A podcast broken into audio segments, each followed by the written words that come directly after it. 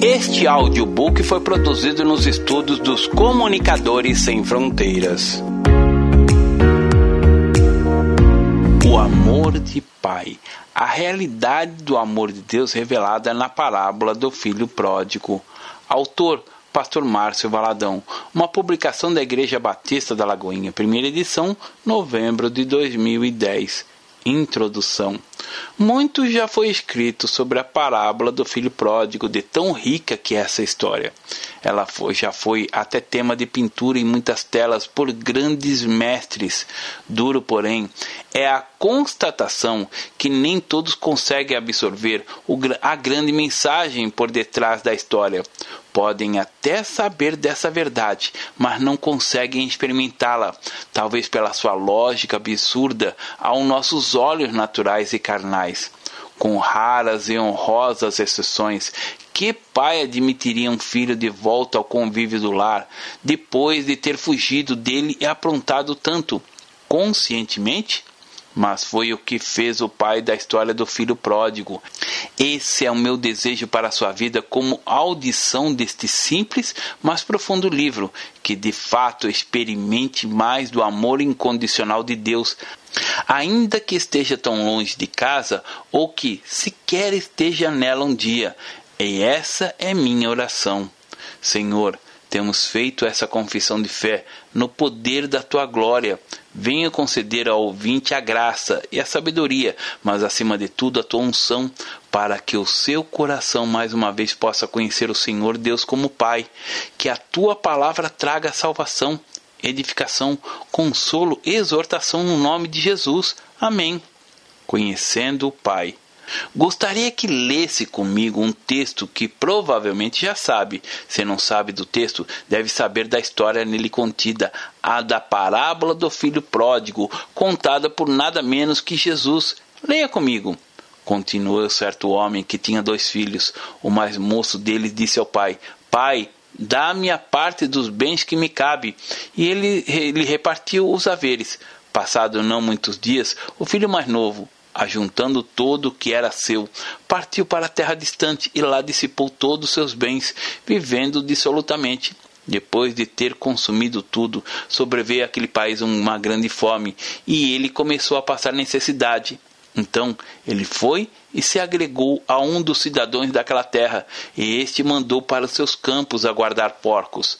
Ali desejava ele fartar-se das alfarrobas que os porcos comiam, mas ninguém lhe dava nada. Então, caindo em si, disse: Quantos trabalhadores de meu pai têm pão com fartura, e eu aqui morro de fome? Levantar-me-ei e irei ter com meu pai. Ele direi: Pai, pequei contra os céus e diante de ti. Já não sou digno de ser chamado teu filho. Trata-me como um dos teus trabalhadores. E levantando-se, foi para seu pai. Vinha ele ainda longe quando seu pai o avistou, e compadecido dele, correndo, o abraçou e beijou. E o filho lhe disse: Pai, pequei contra o céu e diante de ti, já não sou digno de ser chamado teu filho. O pai, porém, disse aos seus servos: Trazei depressa a melhor roupa, vestiu Ponde-lhe um anel no dedo e sandália nos pés. Trazei também e matai o novilho cevado. Comamos e regozijamo-nos, porque este meu filho estava morto e reviveu, estava perdido e foi achado. E começaram a regozijar-se.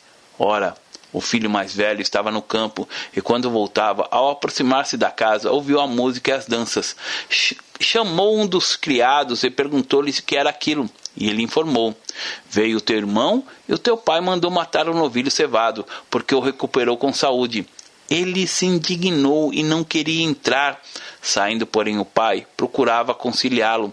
Mas ele respondeu ao seu pai: Há tantos anos que te sirvo, sem jamais transgredir uma ordem tua, e nunca me destes um cabrito sequer para alegrar-me com meus amigos.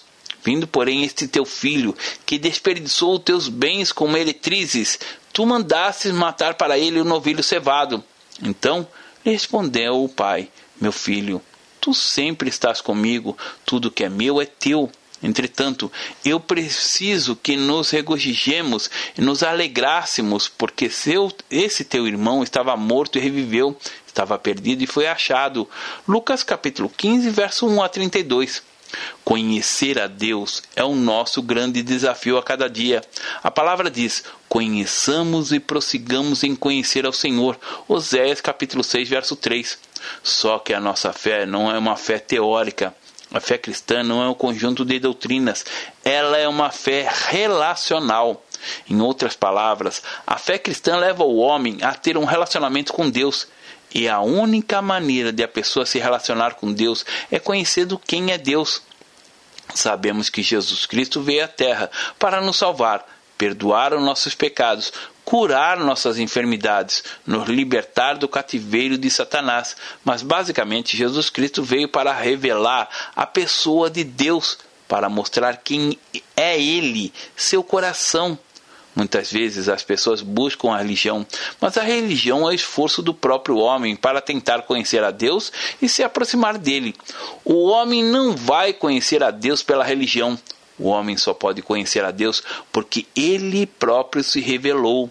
Se o próprio Deus não tivesse revelado, o homem nunca poderia conhecê-lo. Muitas pessoas possuem uma compreensão errada acerca de quem de fato é Deus é. Pensam que ele é inacessível, irado, bravo, cheio de raios para destruir, matar, aniquilar, desgraçar.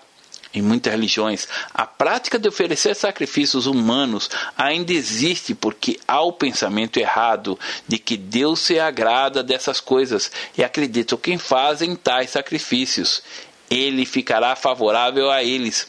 Tudo isso acontece por um único motivo: falta de conhecimento sobre a pessoa de Deus. Nesses casos, não existe relacionamento entre a criatura e o Criador. Dentre muitas coisas que Jesus nos ensinou, uma delas foi chamar Deus de Pai quando estivermos orando. Ele assim disse: Portanto, vós orareis assim: Pai nosso que estás no céu. Mateus capítulo 6, verso 9. Isso nos mostra claramente que não é preciso mudar a entonação da voz, vestir roupas diferentes, ter um visual distinto. Nada disso é preciso porque o filho algum coloca máscara diante do pai, diante daquele que o conhece tão bem. Entre o pai e filho há relacionamento, intimidade, confiança, tal como Jesus demonstrou ao ressuscitar seu amigo Lázaro. Pai, graças te dou porque me ouvistes. Aliás, eu sabia que sempre me ouves. João capítulo 11, verso 41 42. Isso é confiança. Reconhecemos que Ele é poderoso, Altíssimo, Senhor dos Senhores, Rei dos Reis, mas também que é Pai. Os meus filhos, assim como os seus, como já você já os tenha, jamais precisam marcar um horário conosco ou nos chamar como outras pessoas nos chamam. Eles têm livre acesso a nós, não é mesmo? Não há um dia específico para o filho se encontrar com o pai, ou não deveria haver. Também não há um local apropriado, sendo assim, o domingo não é e nem pode ser o único dia dos filhos de Deus se encontrarem com Deus Pai. Se isso acontece é porque o relacionamento desses filhos está igual ao do filho pródigo de Lucas capítulo 11. Entre o pai e o filho não pode haver barreiras. É por isso também que Jesus veio ao mundo para nos ensinar quem é Deus, o nosso Pai. E por meio desta mensagem, quero mostrar-lhe algumas verdades, como Jesus Cristo nos ensina a conhecer Deus, o nosso Pai. Algumas verdades. Quando se trata de conhecer a Deus, certas verdades têm que estar claras em nossa mente. Primeira verdade: Deus é um Deus que ama a liberdade. Deus não ama a escravidão. Ele não nos criou como uma marionete para nos manipular. Ele nos criou e nos deixou livres. Ele deu ao homem um presente maravilhoso, que é a liberdade, Contudo, esse presente que Deus concedeu ao homem foi por ele recusado quando se rebelou contra ele. Mas Deus, que é um Pai compassivo e misericordioso, doou o que havia de mais precioso para a humanidade e não permanecesse presa eternamente. Ele enviou Jesus para que pudéssemos ser livres, conforme está escrito em João capítulo 8, verso 36. Se, pois, o Filho vos libertar, verdadeiramente sereis livres. Ao lermos nessa parábola descrita no Evangelho de Lucas, em que o filho pediu ao pai para que ele lhe desse a parte que lhe cabia na herança, Não lemos que o pai se recusou a entregar o que o filho tinha por direito. Não lemos também que o pai trancou as janelas ou as portas para que o filho não fosse embora ou contratou seguranças para impedir a saída do filho. Ele o deixou ir porque o filho era livre. E foi isso que Jesus Cristo veio nos mostrar: que somos livres, livres para amar a Deus ou para voltar as costas para Ele. E isso pode ser confirmado no texto de Apocalipse, capítulo 3, verso 20. Eis que estou à porta e bato. Se alguém ouvir a minha voz e abrir a porta, entrarei em sua casa e cearei com ele e ele comigo. Esse é um convite condicional. Se ouvir, se abrir, se quiser cear com ele. Não é obrigatório. A maior afronta para um judeu era exatamente a do filho que desejava a morte do próprio pai. E isso acontecia em alguns casos, porque a herança só era entregue depois da morte do pai. O pai do filho pródigo estava vivo. Havia uma herança que seria repartida após a morte do pai, mas o filho desejou e teve a parte que lhe cabia. Pai, dá-me a parte dos bens que me cabe. Verso 12. Há muitas coisas que não conseguimos entender, e quando começamos a compreender que Deus ama a liberdade, passamos a servi-lo em amor e por amor. Deus não quer ninguém o servindo por obrigação, como acontece com o religioso. Deus deseja relacionamento, espontaneidade de amor. Deus ama a liberdade e não a escravidão. Segunda verdade, Deus é a origem de tudo que temos de bom. Na parte final do versículo 12 de Lucas capítulo 15 está escrito: E ele lhe repartiu os haveres. Tudo de bom que recebemos é o Senhor quem nos dá. Olhe para a sua saúde, sua caminhada, sua inteligência, seu emprego, sua família, seu casamento, seus filhos, seu ministério e agradeça ao Senhor por tudo que veio dele. Deus é a origem de tudo que temos de bom. Muitos pensam que se trata apenas de conquistas, mas para conquistar algo é preciso ter saúde, força, inteligência. E tudo isso o dinheiro não compra, somente Deus pode dar. Quando percebemos Deus como a fonte de tudo, damos toda a honra e glória a Ele. Deus é bom, muito bom, e tudo que vem dele também é muito bom. Jesus disse: Ora, se vós, que sois maus, sabeis dar boas dádivas para os vossos filhos, quanto mais vosso Pai, que está nos céus, dará boas coisas aos que lhe pedirem? Mateus capítulo 7, verso 11. E Jesus mostra o quão bondoso é esse pai.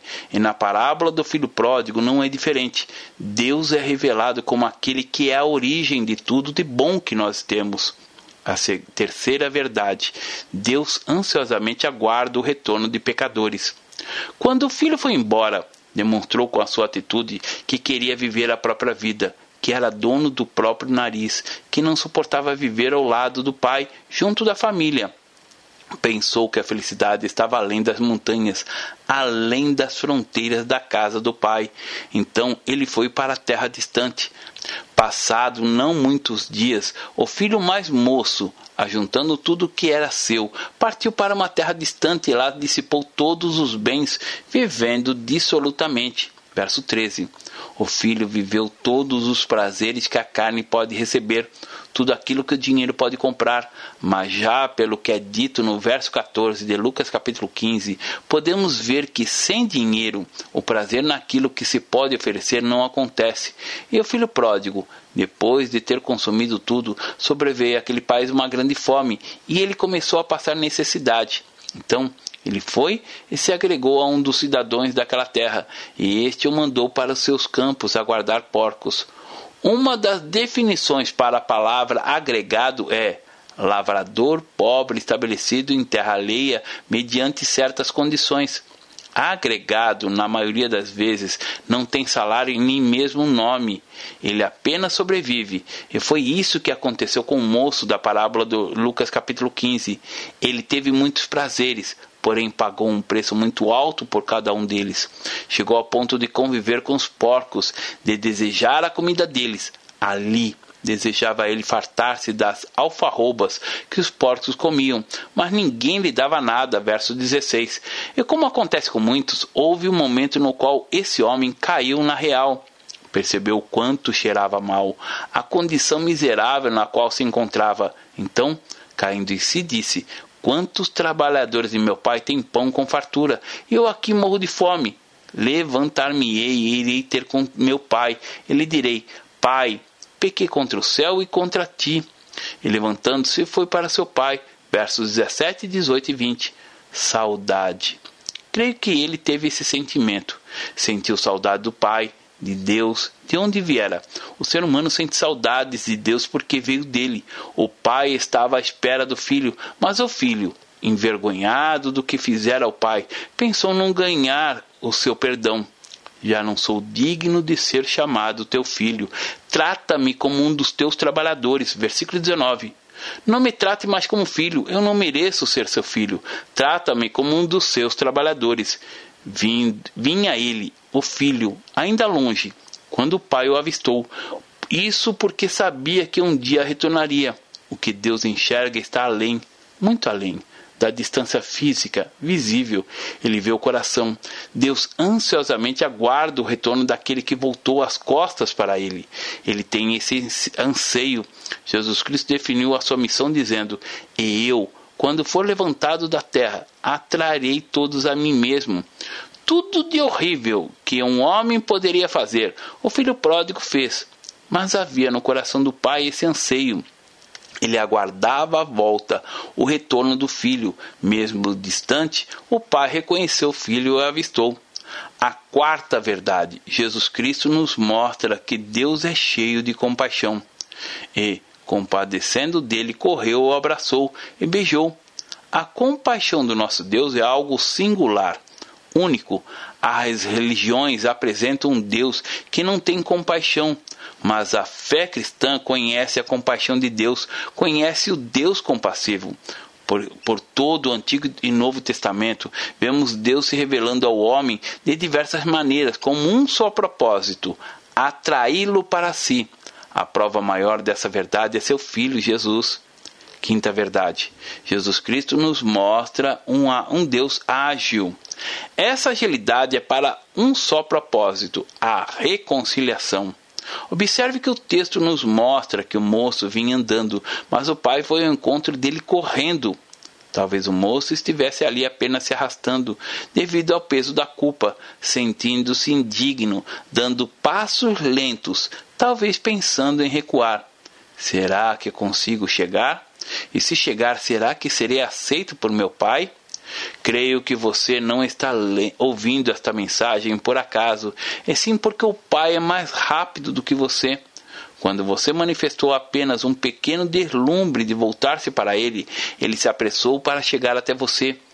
Ele é muito ágil no que se refere à reconciliação, pois quanto mais tempo o filho estiver longe do pai, mais desgraçada será a vida dele a sexta verdade. Deus é um Deus que nos recebe conforme chegamos. Veja novamente a frase do texto bíblico: o abraçou. Desde que me converti, passei a falar com Jesus para todas as pessoas. Eu morava num dos bairros mais antigos de Belo Horizonte, o Bonfim e perto da minha casa havia muitos mendigos. Eu os levava para os fundos de casa e pedia à minha mãe para não ir onde estávamos. Pegava uma mangueira, ligava a torneira e com o sabonete eles iam se lavando. O banho só terminava quando o sabonete também estava quase no fim. Após aquele banho e a barba feita, eles não se reconheciam.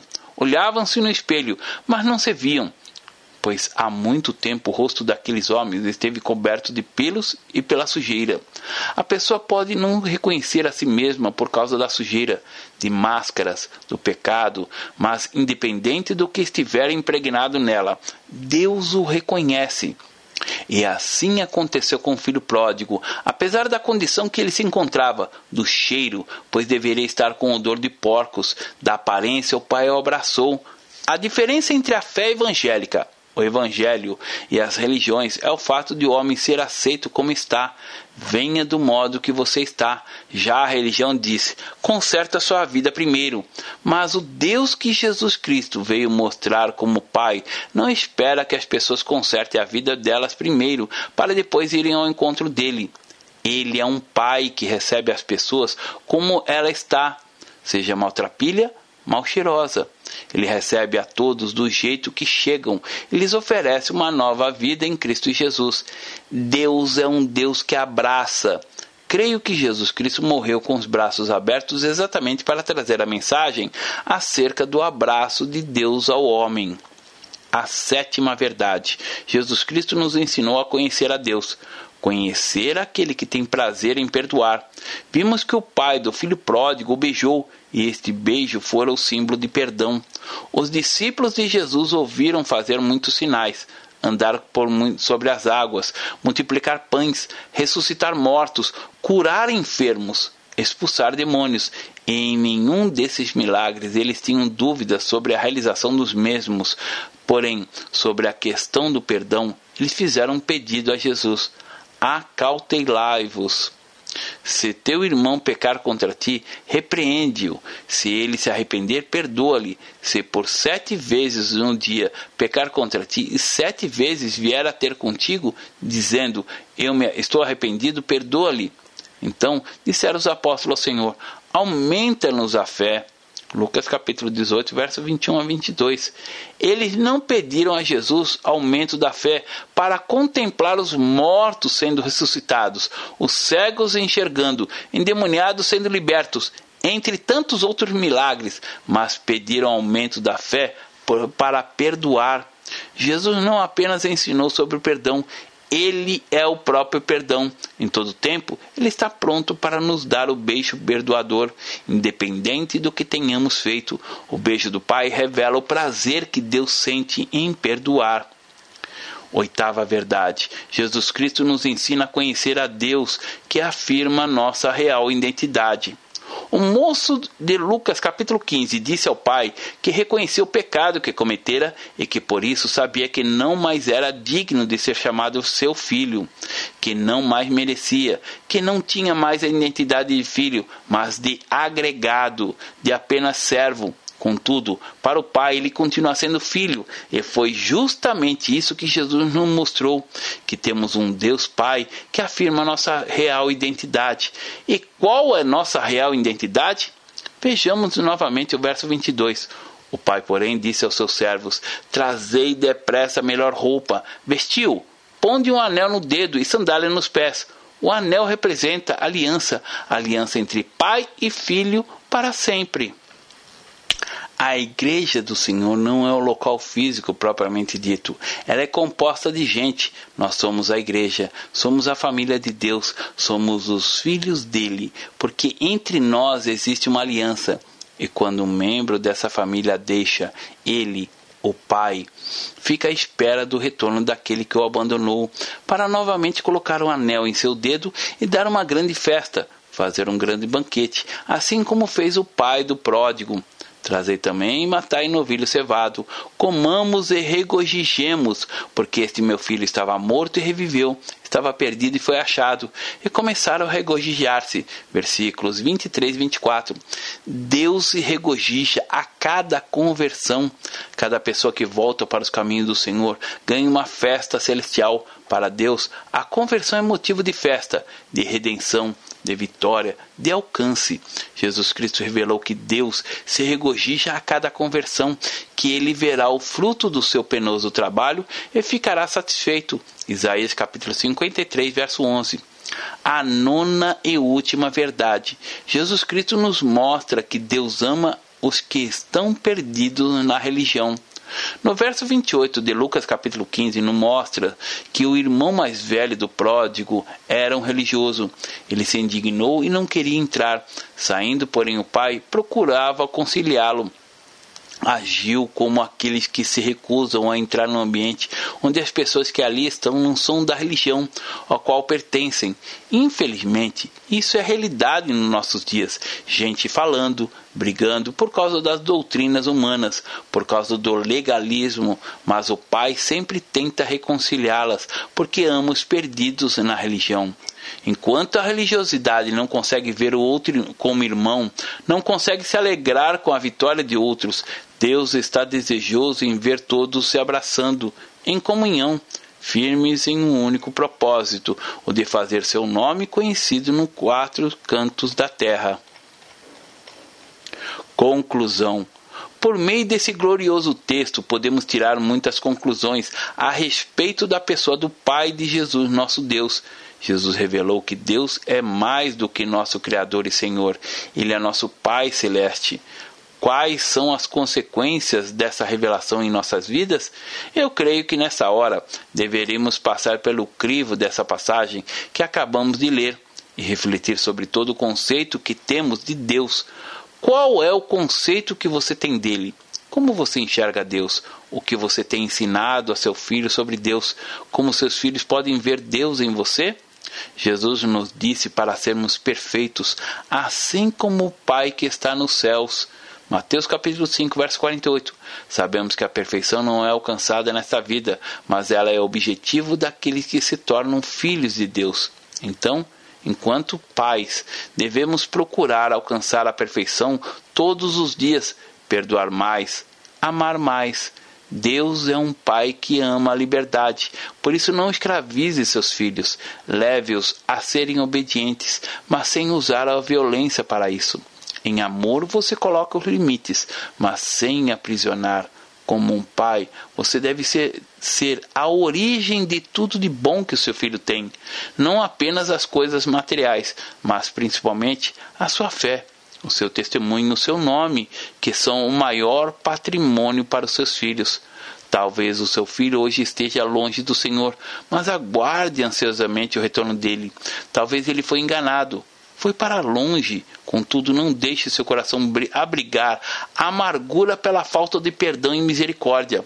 Que seu coração esteja junto ao coração de Deus e cheio de compaixão, para que você possa andar mais rápido do que ele na busca pela reconciliação. Pode ser que seu filho tenha ferido, magoado você, mas espere pela volta dele. Como pai, tenha o prazer de perdoar. Beijo, beija Afirme a seu filho a real identidade dele. Sinta o regozijo da conversão dele. Torça por ele. E para encerrar, o convido a orar. Senhor Deus, eu agradeço porque o Senhor reavivou nos corações a paternidade do teu coração.